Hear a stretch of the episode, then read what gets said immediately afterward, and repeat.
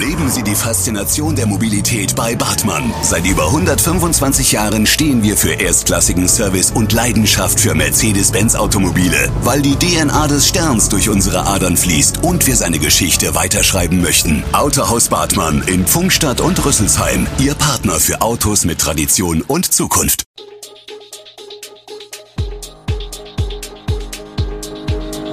Gude, unser morgendliches News Update. Das Wichtigste aus Südhessen für Sie im Überblick. Guten Morgen aus Darmstadt an diesem 28. Juni. Aufbau für das Heinerfest in Darmstadt läuft, bald ist die EEG-Umlage Geschichte und bekommt Babenhausen doch noch eine Ortsumgehung? Das und mehr hören Sie heute im Podcast. Auf dem Platz zwischen Hessischem Landesmuseum und Staatsarchiv stehen am Montagmittag noch nicht allzu viele Buden. Das 72. Darmstädter Heinerfest wird noch aufgebaut. Peter Kölsch hat als Leiter des Festplatzteams des Heimatvereins den Bürostuhl gegen eine Lauftätigkeit durch die Innenstadt getauscht. Er kümmert sich darum, dass am Donnerstagmittag, dem Eröffnungstag, jeder Fahrgeschäftbetreiber und Budenbesitzer an der richtigen Stelle steht, Strom und Wasser hat und idealerweise gute Laune, schließlich muss das Geschäft in den fünf Festtagen brummen. Zwei Jahre lang haben die Schausteller die größte Krise durchgemacht, die man in der Branche überhaupt erleben kann. Das 55 Meter hohe Riesenrad steht schon auf dem Marktplatz, nur die 36 Gondeln fehlen noch. Auf dem Karolinenplatz bauen die Hausmanns ihren großen Biergarten auf. Nicht weit entfernt, auf der Südseite des Friedensplatzes, gibt es einen Ausschank, einen Imbiss und zwölf Biertischgarnituren. Die Vorbereitungen laufen also auf Hochtouren, das Heinerfest kommt nach Darmstadt und mit ihm hoffentlich ganz viele Besucher. Nach mehr als einem halben Dutzend Arbeitssitzungen und zahlreichen bilateralen Gesprächen beenden die G7-Staats- und Regierungschefs am Dienstag ihre Beratungen im bayerischen Schloss Elmau. Zentrale Themen dürften am dritten Gipfeltag erneut der Ukraine-Krieg mit der durch Russlands Aggression beförderten Hungerkrise sein.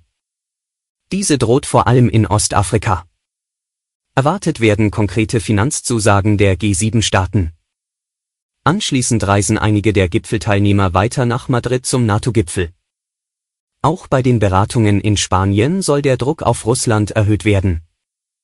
Die G7 verständigten sich in den vergangenen beiden Tagen auf weitere finanzielle, militärische, humanitäre und diplomatische Unterstützung für die Ukraine. Zudem kündigten sie neue Sanktionen gegen Russland an. Darmstadt bekommt sein erstes autoarmes Quartier, ein Quartier ohne Durchgangsverkehr, in dem die Anwohner langsam durch ihre Wohnstraßen rollen und Radler, Fußgänger und Leihautos mehr Platz haben. Diese Vorstellung will die Stadt im Sommer 2023 verwirklichen. Der Block um den Lichtenbergplatz im Martinsviertel zählt zu den Favoriten für den Pilotversuch. Das bestätigt der Mobilitätsdezernent Michael Kolmer jetzt auf Anfrage. Auch andere Wohnblöcke im Martins- und Johannisviertel wurden geprüft. Noch hat sich niemand offiziell festgelegt, das Quartier mit dem Pizzagrundriss um den Lichtenbergplatz, zwischen Röhnring, Heinheimer und Kranisteiner Straße gelegen, gehöre aber zu den Kandidaten, die als Testquartier besonders geeignet sind, sagt das Dezernat jetzt ein autoarmes Bestandsquartier auszuweisen, darauf hatten sich die drei Koalitionsparteien schon in ihrem Vertrag festgelegt. In dieser Legislaturperiode wolle man anfangen, dann prüfen, wie sich das Prinzip auf andere Viertel übertragen lasse. Aber erst wenn eine Parkraumbewirtschaftung eingeführt ist, folgt die Neuordnung der Flächen, sagt das Dezernat. Ab dem 1. Juli wird die Förderung der erneuerbaren Energien nicht mehr direkt auf die Stromkonten umgelegt. Nachdem die EEG-Umlage vor 22 Jahren zur Förderung von Strom aus erneuerbaren Energien eingeführt worden war, entwickelte sie sich schnell zum gescholtenen Förderinstrument. Dass die EEG-Umlage für die Verbraucher auf Dauer entfällt, war im Koalitionsvertrag ursprünglich ab 2023 vorgesehen. Weil der Krieg in der Ukraine die Strompreise aber stark steigen ließ, zog die Bundesregierung die Maßnahme ein halbes Jahr vor. Die garantierte Vergütung fällt für die Betreiber von Solar- und Windstromanlagen aber nicht weg, sie wird künftig über den Staat finanziert. Dem stehen jedoch drastische Strompreiserhöhungen wegen entsprechend gestiegener Einkaufspreise gegenüber. Für Thomas Engelke, Energieexperte beim Verbraucherzentrale Bundesverband, ist die Abschaffung ein richtiges Signal. Auch wenn die Einsparungen für die Verbraucher letztlich durch die gestiegenen Energiepreise verpufften. Die Industrie werde stärker entlastet als private Haushalte. Bekommt Babenhausen doch noch eine Ortsumgehung? Die Stadtverordneten haben jetzt für eine neuerliche Planung gestimmt. In der Hauptverkehrszeit stehen auf der Landesstraße 3065 durch die Babenhäuser Innenstadt die Fahrzeuge Stoßstange an Stoßstange. Busse bahnen sich ihren Weg, für Radfahrer ist es eng. Eine Katastrophe, das geht jetzt noch ein halbes Jahr so, klagt ein Wirt, der von seinem Arbeitsplatz hinterm Tresen beste Aussichten auf das Verkehrschaos hat.